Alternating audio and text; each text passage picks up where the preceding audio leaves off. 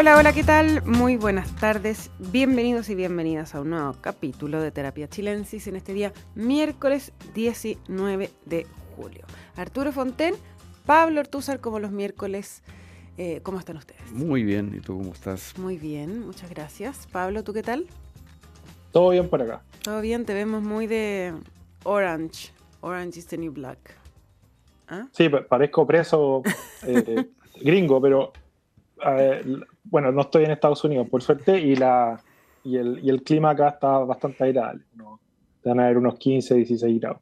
Ah, qué maravilla. Oye, en, el sur de Europa es una cosa impresionante, la temperatura sobre 40 grados. Y en Estados Unidos también. Estados Unidos también. Había unas partes que la gente cerraba con 43 grados pegados. Conversé hace dos días con un amigo mío que está en Verona y estaba de persianas cerradas, de cortinas cerradas, aire acondicionado sin poder salir a la calle.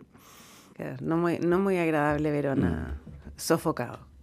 Oye, bueno, Pablo Ortúzar, eh, algo comentamos antes de iniciar el programa de, la situación, para salir un poquito de, la actualidad, después podemos volver a, a ella, la actualidad política, quiero decir.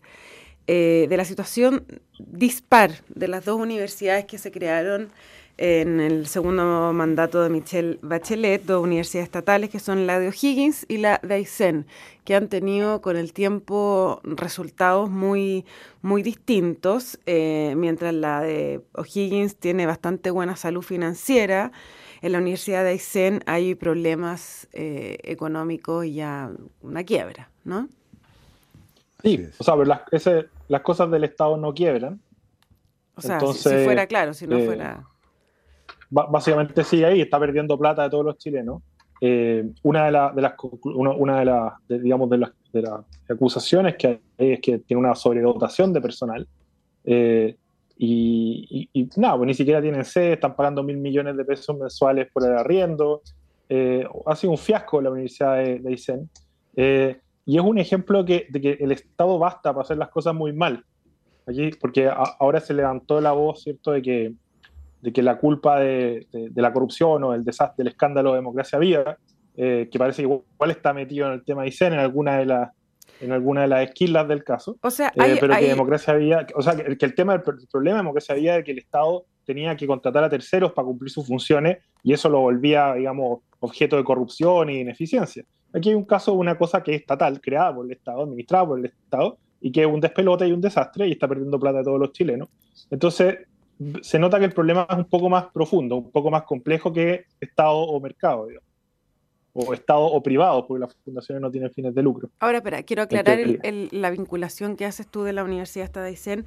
A ver, hay una investigación efectivamente en la Fiscalía Regional de Aysén para aclarar presuntas irregularidades, traspasos de recursos públicos desde la universidad a esta fundación que realizó la Fundación Democracia Vía una escuela de verano en, eh, en esa universidad. Ahí había, habría cierta vinculación mediante la cual se hace una investigación, no es que todavía esté nada acreditado.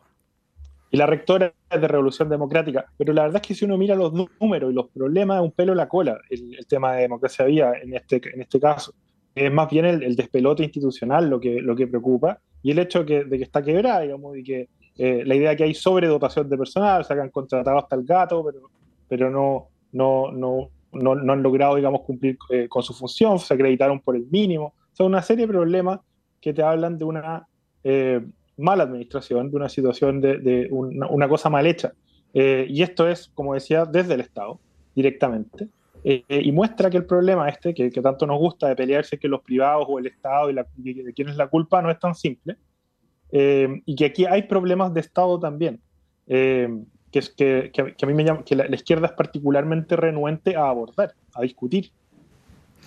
Ahora, para hacer más o menos la comparación, ah, quiero dar ciertas cifras. La Universidad de O'Higgins, por ejemplo, tiene eh, 4 mil millones eh, 4.800 millones en ganancia. La, eh, la Universidad de Aysén tiene menos 400 millones de pérdida. Eh, tiene acreditada la de O'Higgins, tiene, a ver, cuatro de cinco áreas acreditadas. La, Universidad de Aysén tiene dos de cinco. La Universidad de O'Higgins tiene una matrícula de eh, 11.000 alumnos actuales y la Universidad de, de solamente 655. Mira el número de profesores, que creo que está en el mismo infograma. Voy a. número académico: Universidad de Higgins 747, Universidad de Aysén 138. Esto es 2022, el año pasado, que es un, año con cierre. ¿Mm?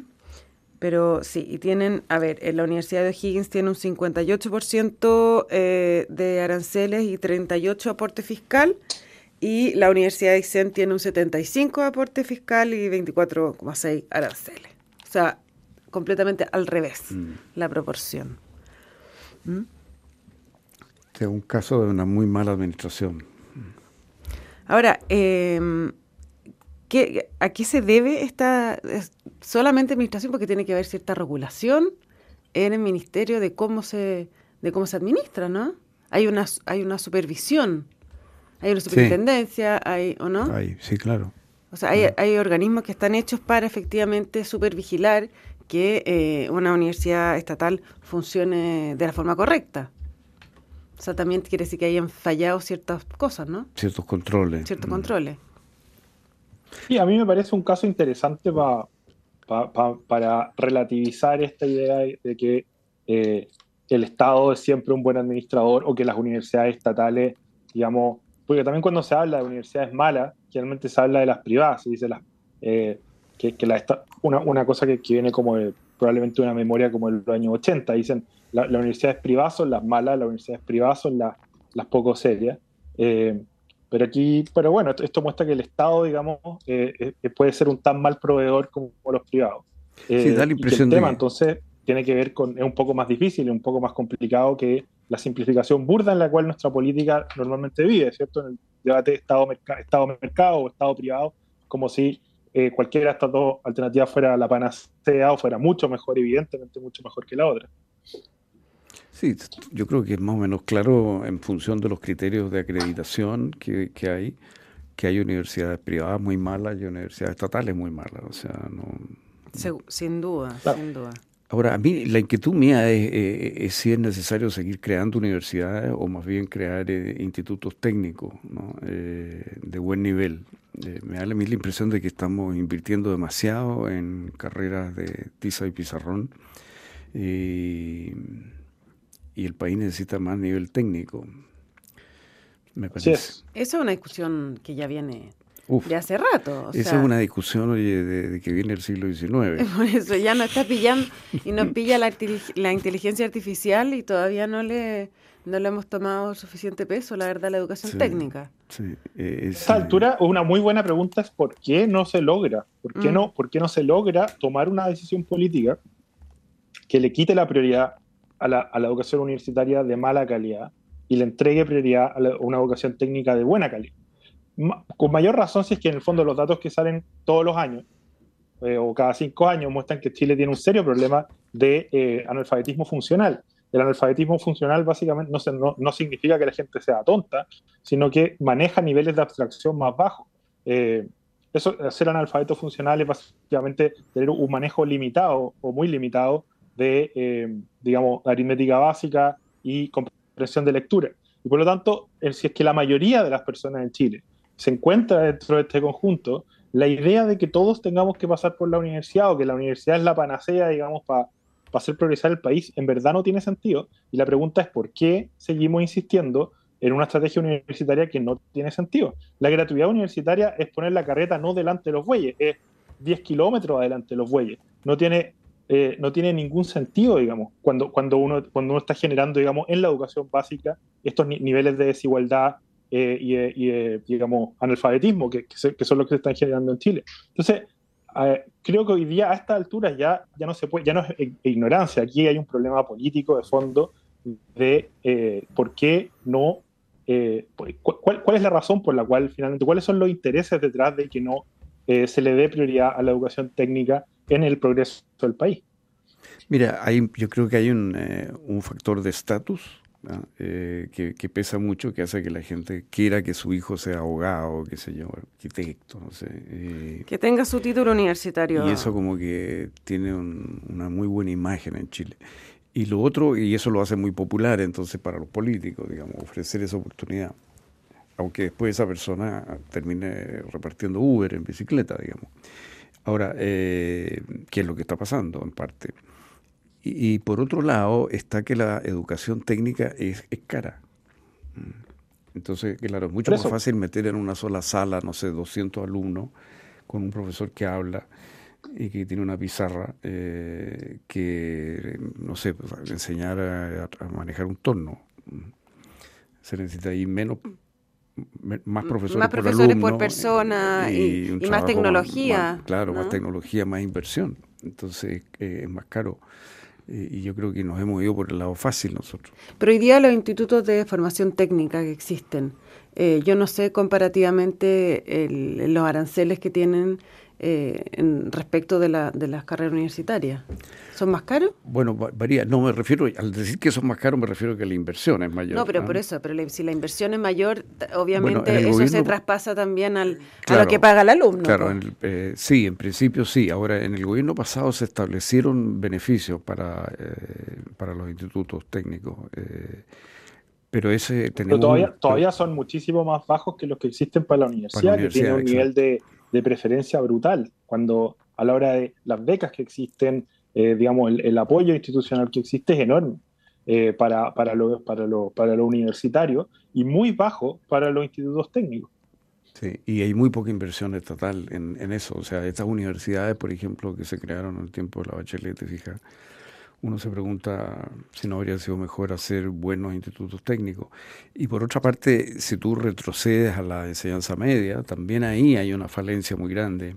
Y hoy día que tenemos tanta deserción escolar y que uno ve que hay tantos estudiantes eh, desmotivados con la educación científico-humanística, uno se pregunta si, si no hay una parte de la población que podría sentirse mucho más motivada en colegios técnicos como los que hay en Alemania, como los que hay en tantas partes. No, no todos los niños a los 15 años quieren eh, estudiar historia, digamos, estudiar ciencias y teórica. Muchas, hay, hay, interés por, eh, por, cosas prácticas muchas veces. Entonces, yo, he llegado a pensar que hay un interés político también en, seguir inflando la universidad, eh, en particular del Frente Amplio, porque al final la, masificación universitaria en Chile viene del, crédito conal del Estado, que lo, lo crea Lago, lo instituye y eso lo que genera en, muchas familias de clase media es altísima deuda, justamente por, por este consumo aspiracional de eh, títulos universitarios, porque se, se, suponía que el título universitario te, te, permitía acceder a una categoría ¿cierto? de ingreso y de estabilidad superior, cosa que, eh, dada la forma de la masificación, no, era cierto.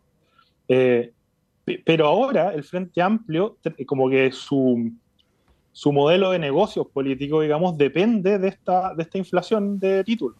Eh, en el sentido que ellos reclutan, ahora salió una investigación que mostraba que el apoyo, el apoyo duro de Boric, el apoyo, la gente que a pesar de cualquier otra cosa va a seguir votando por él, va a seguir apoyándolo, eh, son principal, principalmente jóvenes de sectores medios y medios altos y un perfil absolutamente universitario. Entonces, uno, eh, yo tengo la impresión de que el, Frente Amplio, su, modelo, como decía, su modelo de negocios políticos se sostiene en eh, clientelizar a la clase universitaria, a la clase del estudiante universitario endeudado, al, eh, digamos, al, que, al que aspira digamos, a conseguir algún trabajo en el Estado eh, a través del Frente Amplio, etcétera. Esa es mi, mi impresión. Ahora, todos los partidos políticos tienen una, una raíz fuerte en las universidades. O sea, no, no es nuevo, digamos, no es un modelo de negocio. Pero yo creo que lo que sí eh, ha pasado es que tenemos una masa muy grande de estudiantes profesionales, jóvenes, a los que les ha tocado una economía estancada y que han estudiado carreras de poca calidad y tienen el título. Y esa es la gente que está entre los hoy día entre los 40 y los Claro, pero pero a lo que voy yo es que lo, lo, que plantea Pablo, no sé si yo le asignaría eh, casi una, una maldad, digamos, al Frente Amplio, de crear este, este modelo de, de ir a capturar. no, estoy hablando, hablando de maldad, sino lo que estoy diciendo es que su base dura de apoyo son universitarios y que las promesas, el Frente Amplio son ellos mismos, son grupos universitarios que llegan al poder y que sus promesas principales y su dinámica central es, son gratuidad universitaria, eh, perdonazo de las deudas, etcétera. Por eso digo que es como es el, eh, cuando hablo de, que es su, eh, como, modelo de negocios, me refiero a que al final ellos se sostienen, quieranlo o no, digamos, voluntariamente o no, y no digo que sea por maldad, sino porque emergen desde ahí mismo, eh, en este grupo de universitarios eh, descontentos, digamos, o, con, el, con, el, con cómo opera el, sistema universitario. Claro, pero eso supondría querer, querer mantener eh, ese mismo sistema y que no, no resolver nada para las futuras generaciones. Eh, puede llevar a eso, pero no significa que lo quieran. Significa ah. que en algún sentido les conviene, cosas que en política pasan. pero, por, eso es invertir, es invertir la causalidad. O sea, ellos, ellos efectivamente hoy día cuando dicen que quieren perdonar el CAE pero no pueden, uno puede mirarlo con mal ojo y decir, estos gallos lo que están haciendo es eh, básicamente mantener interesados a, estos deudores, sabiendo que nunca van a perdonar el CAE, pero, pero convocándolos para cada elección con la esperanza de que lo van a hacer. Eh, o uno puede decir, bueno, efectivamente quieren hacer eso y cuando se den las condiciones probablemente avancen en esa dirección o lo que sea. Depende. Pero, pero sí es un dato interesante pensar que, el, que, la, que los clientes principales del Frente Amplio son estudiantes universitarios, eh, porque, porque eso, eso permite entender mejor el, al Frente Amplio como fenómeno.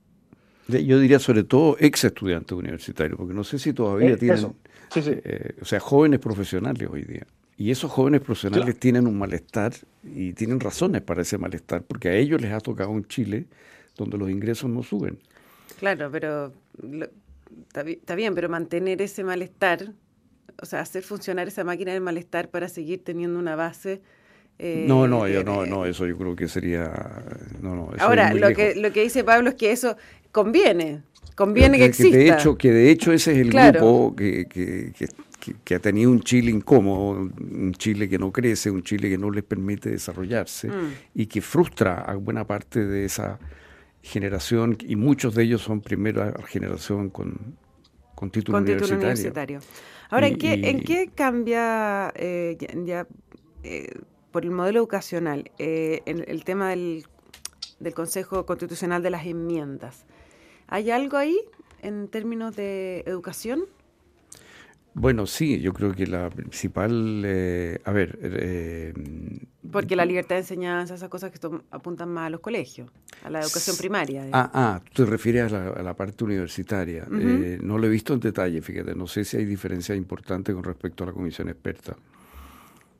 Ya, no hay, no hay mucho cambio, porque yo lo que vi sí era como más bien en términos de eh, de los colegios, el derecho preferente de los padres eh, en educación, que es una de las enmiendas que, ha presentado la, derecha, o sea, sí. llevamos y también Partido Republicano. ¿Mm? Sí, ahí hay un tema. Oye, Pablo, ¿y tú consideras que el tema del aborto cambia mucho con, las normas que ha propuesto la derecha? Ah, no, yo, a mí me parece que, más bien en general, que que la, discusión, el, proceso constitucional está como muerto, o está muerto, no, no tiene, eh, no hay, claramente no hay interés ciudadano en él. Eh, y por lo tanto, si es que para que se reactivara el interés, iba a ser necesario que se generara alguna fricción. Eh, y me parece que el republicano está tratando de generar fricción con ciertos sectores de la izquierda. y claro, el, el tema es eh, lo, cual es la estrategia obvia en estas circunstancias, pero la pregunta es si es que están tocando los botones correctos, o sea, eh, se necesita generar algún nivel de antagonismo, pero si este es el antagonismo, digamos, que les da una que les da una que le da una oportunidad o que le da una cierta eh, reactiva, digamos, el, debate constitucional en un sentido que le convenga a la aprobación del texto. Yo no sé si eso es así, pero entiendo cuál es la estrategia que hay detrás. O sea, la estrategia que hay detrás sería provocar una controversia, de tal manera que haya, no sé, grupos de izquierda que llamen a rechazar. Claro, generar alguna tensión que, que, vuelva a poner en, el, en, la agenda pública la discusión constitucional, que hoy día no, no está, digamos. Mucha gente eh, se, vota hoy día, se rechaza de todas maneras, mucha gente no tiene interés alguno en, en ahí, por lo tanto no, no ve que haya nada en juego en ese espacio. Eh, entonces, e, es lógico que si es que están interesados, digamos, en, en, aumentar los niveles de aprobación o la probabilidad de que sea aprobado el texto, se busque generar algún grado de confrontación, pero, pero esta, esto es como la relación entre China y Estados Unidos, tiene que ser una, una, una confrontación estratégica eh, que, eh, que, digamos que no termine dejando el texto en una situación peor. Eso es lo que... ¿Y ustedes creen que incorporar, que incorporar el derecho a, elegir el prestador público privado en salud, eh, lo mismo en previsión y lo mismo en educación en el fondo, eh, ¿ayuda a aprobar el texto o no? Creo que sí, o sea, si uno mira la encuesta, el apoyo de los chilenos a, la, libertad de elegir es altísimo, y eso va a poner en aprieto a la izquierda, eh, y en el fondo se, ir aumentando la presión sobre el presidente Boric para ver si, sigue llamando a aprobar después de, ese tipo de cambio. Eh, es, una, es una idea arriesgada, pero, pero que si uno mira eh, la, base, por lo menos a nivel de encuesta, a partir de la cual están actuando, tiene sentido. Oye, ayer conversamos bastante sobre el tema de la, de la Convención Americana de Derechos Humanos, porque el consejero Silva dado, había dado eso como ejemplo.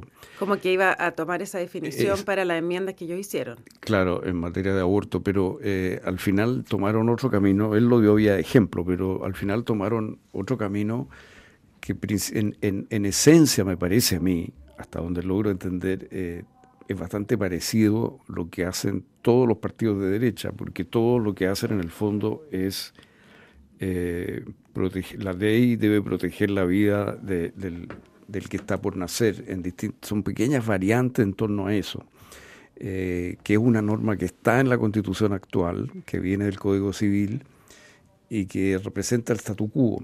Ahora lo que se teme es que por la vía de una disposición, un acuerdo, no sé, del Tribunal Constitucional, eh, el Tribunal Constitucional pudiera echar para atrás la ley de aborto con tres causales en base a esta norma.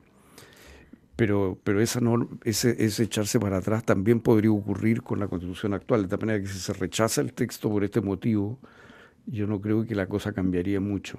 Mm, ese riesgo existe hoy, digamos. Bueno, es lo que planteó él también.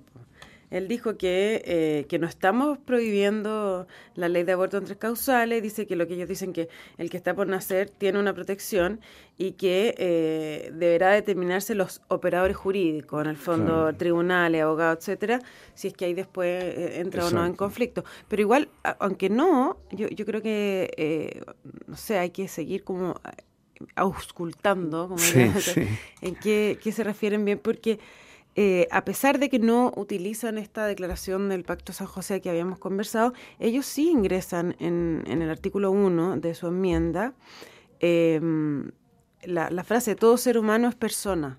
Sí. Eso, no es, eso está, entiendo, en, en la definición de la Comisión Interamericana. O sea, el, el concepto de persona es lo que ellos entiendo que entra ahora. E-, eso sería un agregado. Claro. Claro, eso lo agregan, lo agregan en, en, el artículo 1 de la, de la enmienda.